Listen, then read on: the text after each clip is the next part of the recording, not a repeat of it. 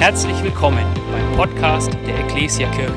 Wir freuen uns, dass du dir die Zeit nimmst, diese Predigt anzuhören und wünschen dir dabei eine ermutigende Begegnung mit Gott.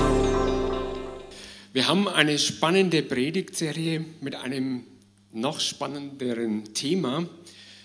In der Moderation ist es gerade raus, schon, schon anmoderiert worden. Jesus ist Punkt, Punkt, Punkt ist die Überschrift von unserer Predigtserie. Und wir wollen mit dieser Themenreihe einfach Jesus besser kennenlernen. Wir möchten einfach Jesus aus ganz verschiedenen Blickwinkeln einmal näher betrachten und möchten dadurch näher an Jesus rankommen. Wir möchten mehr von Jesus wissen. Und ich finde es irgendwie so cool, weil das deckt sich doch genau mit dem Auftrag, den die Kirche hat, den Gemeinde hat. Make Jesus great again. Anders wie äh, gewisse Person in Amerika immer gesagt hat, wir wollen Jesus groß machen. Und das ist unser Motto, das ist unser Ziel. Make Jesus great again. Das Thema von heute heißt, Jesus ist die Gnade in Person. Und ich wünsche mir so für diese Predigt, für dieses Thema, ich wünsche mir, dass hier ein neues Bewusstsein in uns entsteht für den Wert der Beziehung zu Jesus. Dass uns klar wird, was wir in Jesus eigentlich haben, was es eigentlich bedeutet für unser Leben, eine Beziehung mit Jesus leben zu können. Ich wünsche mir so sehr, dass das nicht so nebenbei in unserem Leben mit einhergeht, Glaube und Jesus, sondern dass das wirklich das tragende Fundament in unserem Leben wird oder ist. Es ist so wichtig. Ich wünsche mir, dass heute nach dem Gottesdienst jeder rausgeht und ergriffen ist von unserem Gott und von seinen Gedanken, die er über uns hat. Jesus ist die Gnade in Person. Ich möchte diesen Begriff Gnade jetzt mal von verschiedenen Seiten her beleuchten. Als erstes möchte ich ein bisschen definieren, was versteht man eigentlich unter Gnade. Und es ist interessant, unser Predigttitel, Jesus ist die Gnade in Person, das bedeutet ja, dass Jesus und Gnade eigentlich ein Synonym, Synonym ist. Also wenn ich Jesus sage, sage ich gleichzeitig auch Gnade. Und wenn ich von der Gnade rede, dann könnte ich auch gleichzeitig sagen, ich rede von Jesus. Und so ist es eigentlich auch zu verstehen. Ich habe jetzt ein bisschen gegoogelt, was denn so verschiedene Leute unter dem Begriff Gnade verstehen. Habe verschiedene Seiten da mir angeschaut. Im deutschen Wörterbuch von Google steht zum Beispiel, Gnade ist die Gunst eines sozial gesellschaftlich höherrangigen gegenüber einem sozial gesellschaftlich auf niedrigerem Rang stehenden. Ein schwieriger Satz. Aber merken wir uns, Gnade wird hier mit Gunst gleichgesetzt, die der eine dem anderen gegenüber hat. Eine andere Definition ganz auf den Punkt gebracht, auch im deutschen Wörterbuch von Google, da wird es einfach bezeichnet, Gnade ist die verzeihende Güte Gottes. Auf Wikipedia lesen wir, das Wort Gnade ist ein spezifisch christlicher Begriff, der eine Zusammenfassung dessen ist, was Worte wie Heil, Liebe und Freundschaft im Zusammenhang mit dem Erlösungsgeschehen in Jesus Christus beschreiben. Eng verwandte theologische Begriffe sind Heil, Barmherzigkeit, Güte und Gerechtigkeit Gottes.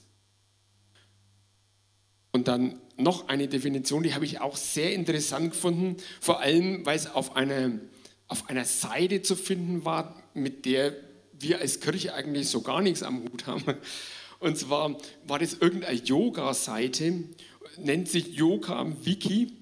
Es klingt jetzt schon erst einmal ein bisschen befremdlich, aber ich lese euch einfach da mal vor, was die da geschrieben haben.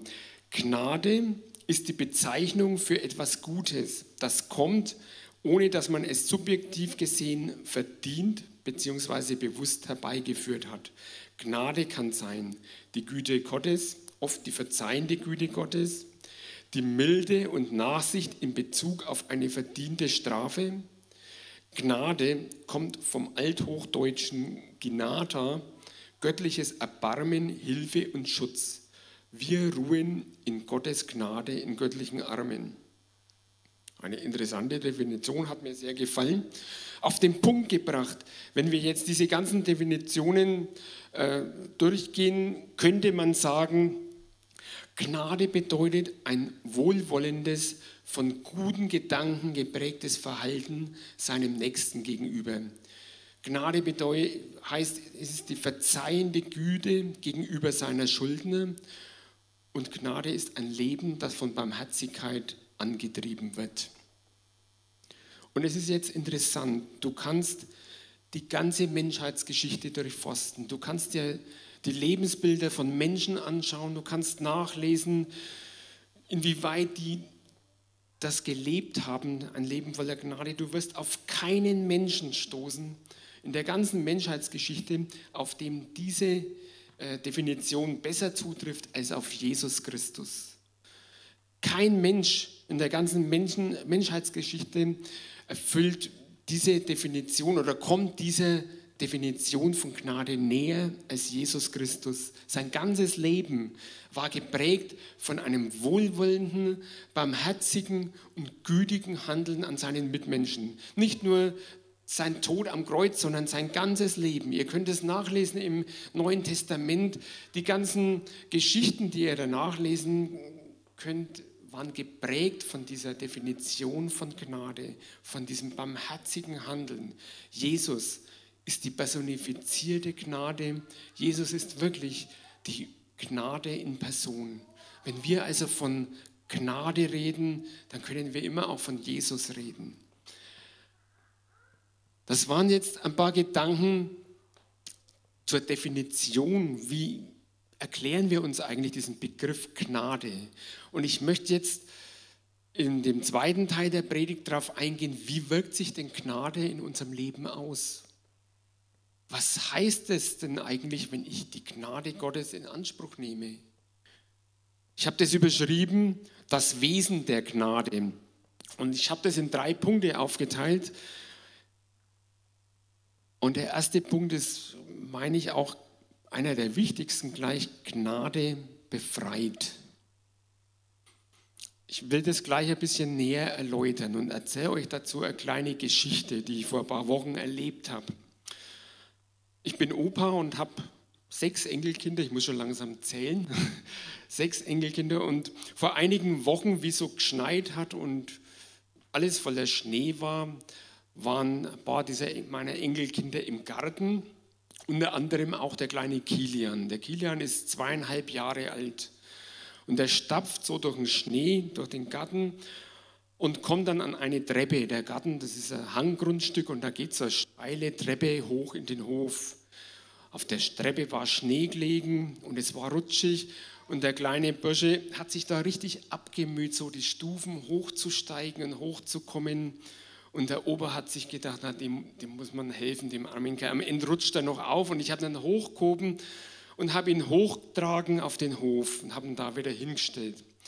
Und dann steht der kleine Bursche, der mir gerade ein bisschen übers Knie geht und schaut zu mir hoch, völlig entrüstet und sagt, Opa, das kann ich allein, ich bin schon groß.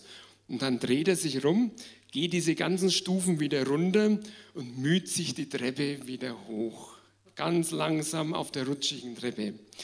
Und ich habe mir so gedacht, Mann, das ist doch genau das Bild zwischen Menschen und Gott.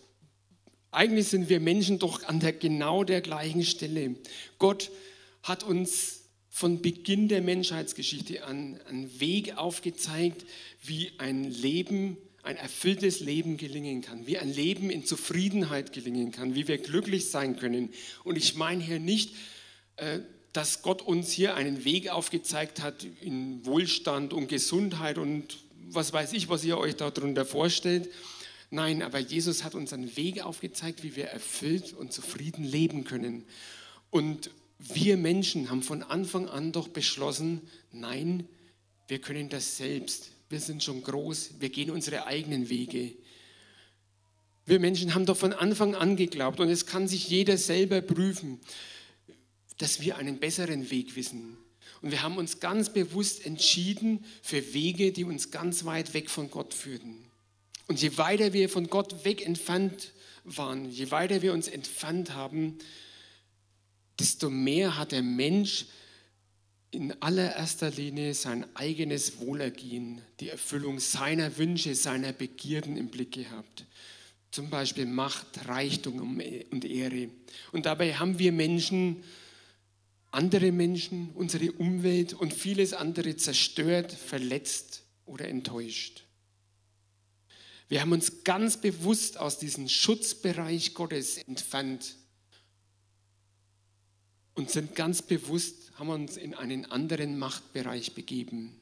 Wir Christen sprechen hier davon vom Macht- und Einflussbereich des Teufels.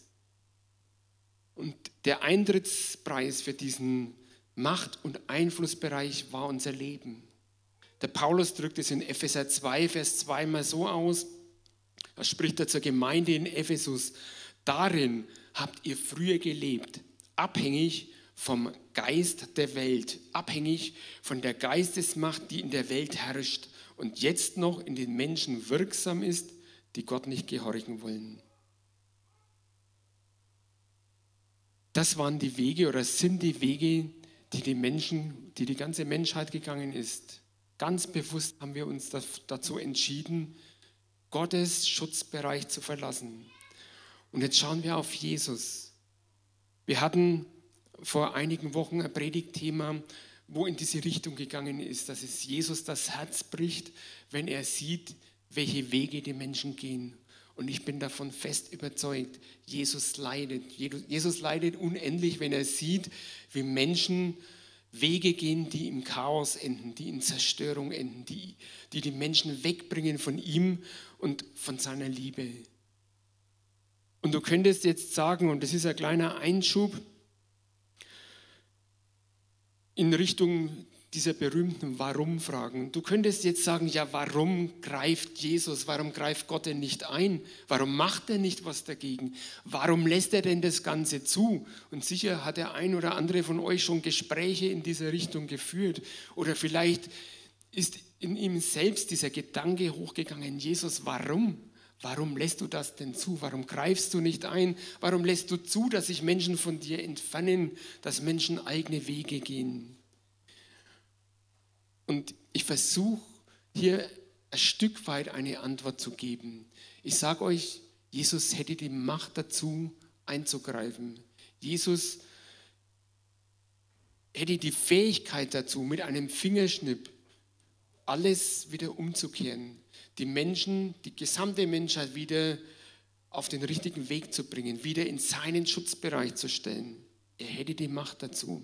Aber Jesus macht das nicht so, wie wir uns das vorstellen.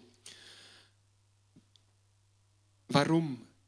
Ich sage euch einfach, Jesus hat, oder als Gott den Menschen geschaffen hat, hat er den Menschen geschaffen und hat ihm die Freiheit gegeben, Entscheidungen zu treffen. Er hat ihm die Freiheit gegeben, die Entscheidung zu treffen, ich bleibe auf dem Weg Gottes, ich bleibe im Schutzbereich Gottes oder ich begebe mich raus und ich gehe eigene Wege. Diese Entscheidung hat der Mensch selbst in aller Freiheit treffen können. Und natürlich ist der Mensch geprägt von ganz verschiedenen Einflüssen, beeinflusst.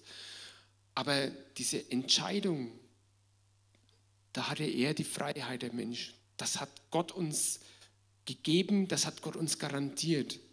Und auf der anderen Seite haben wir diesen Anspruch des Teufels, den ich gerade genannt habe. Der Mensch hat sein Leben praktisch als Preis bezahlt für das, dass er in diesen Macht- und Einflussbereich des Teufels gekommen ist. Und Jesus wischt diese Ansprüche, diese Rechte, die auch der Mensch hat, die der Teufel hat, nicht so einfach auf die Seite und sagt, nö, ich mache das jetzt anders, entgegen diesen äh, ganzen Rechten, die ihr da euch vielleicht, ja, die ich euch irgendwo zugesagt habe, ich mache das jetzt anders, das macht Jesus nicht. Warum? Weil Jesus gerecht ist. Wir können sagen, Jesus ist nicht nur die Gnade in Person, sondern Jesus ist die Gerechtigkeit in Person. Und Jesus würde nie etwas machen und die Gerechtigkeit außen vor lassen. So dieses menschliche Sprichwort Gnade vor Recht Gnade vor Gerechtigkeit, wo so oft vielleicht auch im Zug bei Gerichten äh, genannt wird, ist eigentlich gar nicht so, gar nicht so in, in dem Sinn von Jesus, weil Jesus, bei Jesus schließt sich Gnade und Gerechtigkeit nie aus. Und der Plan von Jesus sah und sieht ganz, ganz anders aus. Jesus hat irgendwann einmal diese Entscheidung getroffen, passt auf, ich sehe, wie die Menschen in einen ganz anderen Machtbereich sich begeben haben, wie sie schlechte Wege, für sie fürchterlich schlechte Wege gegangen sind und hier ihren Preis bezahlen müssen. Aber ich habe jetzt die Entscheidung getroffen, ich werde diesen Preis bezahlen. Und Jesus hat die Entscheidung getroffen, dass er sein Leben gibt um die Menschen befreien zu können, um die Menschen aus diesem Machtbereich und Einflussbereich des Teufels befreien zu können. Er hat uns mit seinem Leben losgekauft. Das war die, der Plan Jesu. Und die Folge davon ist, wir können uns nun jederzeit von diesem Macht- und Einflussbereich des Teufels verabschieden und wir können zu Jesus kommen. Wir können uns wirklich auf Jesus berufen. In ein paar Wochen feiern wir Ostern und da ist genau das, das zentrale Ereignis, dass Jesus den Preis bezahlt hat für uns, für das, dass wir in Freiheit leben können, dass wir nicht mehr geknechtet werden vom Teufel, von irgendwelchen Begierden, sondern dass Jesus gesagt hat, ich habe den Preis für dich bezahlt. Ich lese hierzu noch ein paar Bibelstellen. In Lukas 4, Vers 18, der Geist des Herrn ruht auf mir, weil er mich gesalbt hat. Er hat mich gesandt, den Armen gute Botschaft zu bringen, den Gefangenen ihre Freilassung zu verkünden, den Blinden zu sagen, dass sie sehend werden, den Unterdrückten die Freiheit zu bringen. In Galater 5, Vers 1 heißt es, Christus hat uns befreit, damit wir als Befreite leben. Bleibt also standhaft und lasst euch nicht wieder in ein Sklavenjoch spannen.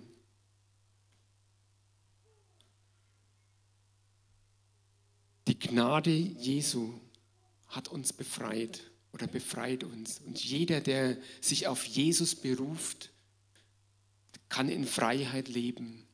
Das ist ein ganz großer Wesenszug von Gnade, ein ganz großer Wesenszug von Jesus. Jesus befreit uns. Eine zweite Sache ist, die Gnade ist umsonst. Auch hierzu ein paar Bibelstellen in Epheser 2, die Verse 8 und 9. Denn durch Gnade seid ihr gerettet worden aufgrund des Glaubens. Dazu habt ihr selbst nichts getan, es ist Gottes Geschenk und nicht euer eigenes Werk. Denn niemand soll sich etwas auf seine guten Taten einbilden können. Und dann noch einen Vers im Römerbrief.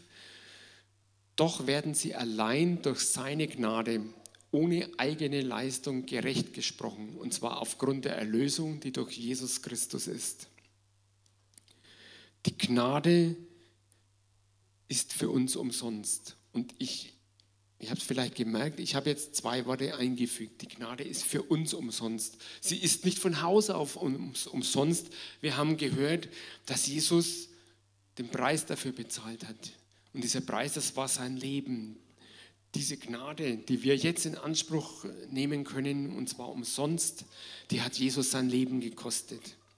Und ich sage euch, und das finde ich jetzt auch ein ganz wichtiger Punkt in dieser Geschichte, jede Form von Bezahlung durch uns, sei es jetzt durch irgendeine fromme Leistung, durch Spenden, durch irgendwelche besonderen ethischen Anstrengungen, Anstrengungen und so weiter, das würde nur in eine scheinbare Gnade münden. Und ich würde das billige Gnade nennen. Sie kann uns nie von dem Anspruch, den der Teufel auf uns hat, befreien. Das kann allein nur die Gnade Jesu. Dieses Geschenk, dass Jesus sein Leben für uns gegeben hat. Das könnte man auch in der Bibel nachlesen. In Galater 5 heißt es im vierten Vers, wenn ihr durch das Gesetz vor Gott bestehen wollt. Und mit Gesetz heißt es immer, wenn ihr durch, ich könnte jetzt auch sagen, wenn ihr durch eigene Leistung vor Gott bestehen wollt, habt ihr euch von Christus getrennt und die Gnade verloren. Ein ernster Vers, Aber das muss uns bewusst sein. Wir Menschen ticken so, wir wollen uns oft ungern was schenken lassen. Schon allein nicht äh, die Freiheit. Das will, will sich doch der Mensch irgendwie verdienen. Und wir müssen uns hier bewusst machen, das können wir uns nicht verdienen, das können wir uns nur schenken lassen, indem wir die Gnade Jesu, indem wir in Anspruch nehmen, indem wir uns auf Jesus berufen. Mein dritter Punkt, den habe ich überschrieben, die Gnade ist umfassend. Ich lese dazu zwei Verse aus der Bibel. In Epheser 2, den siebten Vers, damit er auch in den kommenden Zeitaltern den unendlichen Reichtum seiner Gnade und Güte in Jesus Christus an uns deutlich machen kann. Dann habe ich noch einen Vers aus Römer.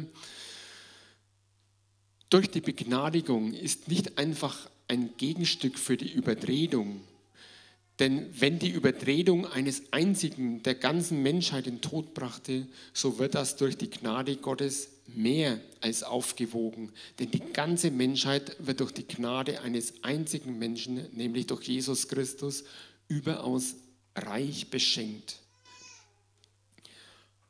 Ich könnte jetzt so fortfahren und Bibelverse lesen, die die Gnade beschreiben und überall finden wir diesen Begriff reich. Die Gnade ist überreich. Die Gnade ist unermesslich groß.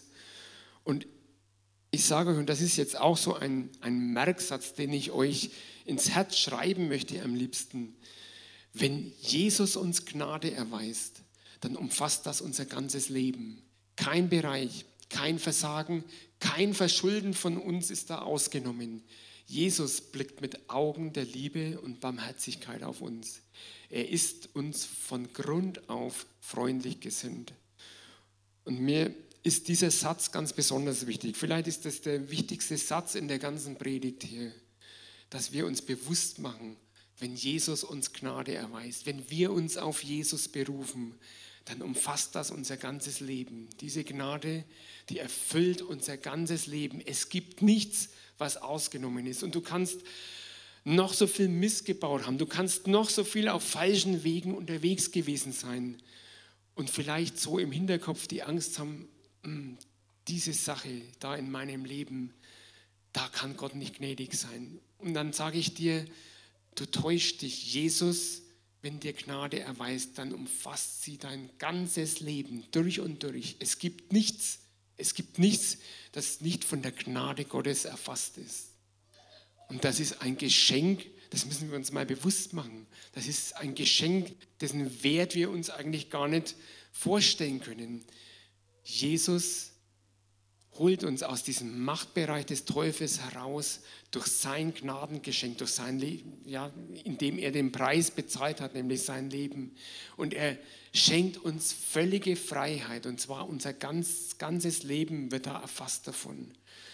Ich glaube, diesen Satz, den müssen wir wirklich verinnerlichen. Und er, ich wünsche mir, dass der so in unser Leben rein zementiert ist, dass an dieser Gnade nie Zweifel laut werden. Ich habe jetzt noch einen Schlussvers, den ich euch, der auch ein bisschen das zum. Jetzt, nee, jetzt geht's wieder. Der auch das ein bisschen zum Ausdruck bringt. Die Band kann schon nach oben kommen. Dieser Vers steht im Alten Testament und da schon kommt es irgendwie raus, wie gnädig Gott ist. In Jeremia 19, Vers 11, da heißt, denn ich weiß ja, was ich mit euch vorhabe, spricht Jahwe. Ich habe Frieden für euch im Sinn und kein Unheil. Ich werde euch Zukunft schenken und Hoffnung geben. Jesus hat diese Gedanken über uns. Und ich möchte jetzt am Schluss beten und ich möchte dieses Gebet mit, mit einem Aufruf verbinden.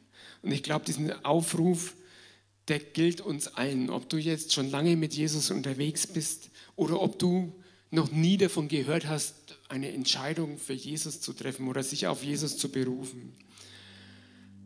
Ich möchte euch heute sagen, dass Jesus jetzt und hier in diesem Moment hier vorne steht oder vor dir steht und seine Hand ausstreckt und sagt, komm, fass meine Hand und geh mit mir. Ich lade dich ein zu einem Leben, zu einem Leben voll von Erfüllung und von Zufriedenheit. Ich habe alles getan, ich habe den Preis bezahlt, damit dafür, dass du rauskommst aus diesem Einflussbereich, dass du wirklich glücklich und zufrieden leben kannst. Selbst wenn dein Leben jetzt gerade gar nicht danach ausschaut, wenn du vielleicht gerade im Chaos versinkst, nimm meine Hand und du wirst erleben, dass du selbst in diesem Chaos diesen Frieden spüren kannst, den ich dir schenken kann. Nimm diese Gnade in Anspruch.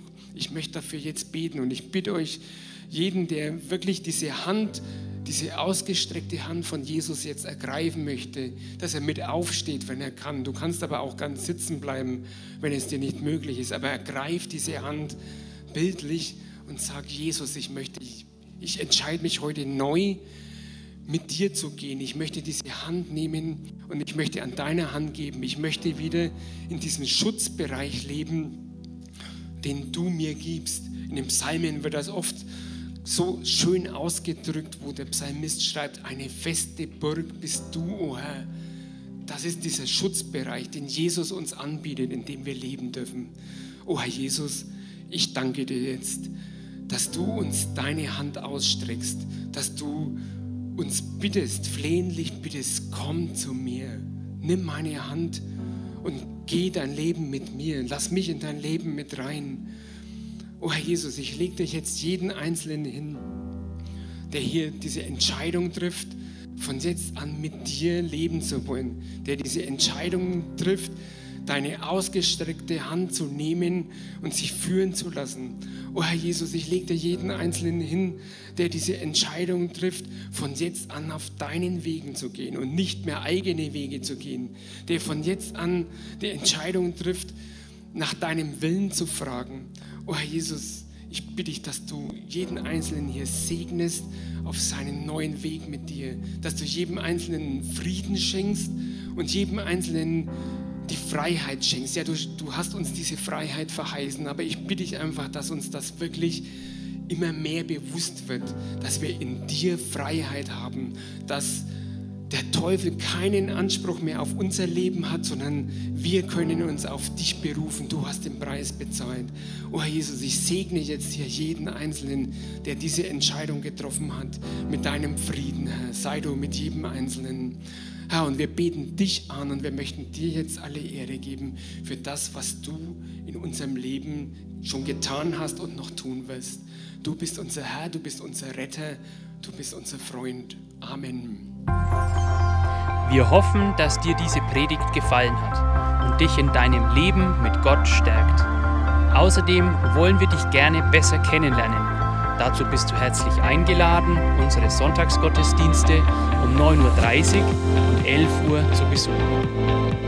Schau doch mal auf www.ecclesia-rot.de vorbei oder auf den sozialen Medien unter Ecclesia Rot. Wir freuen uns auf dich.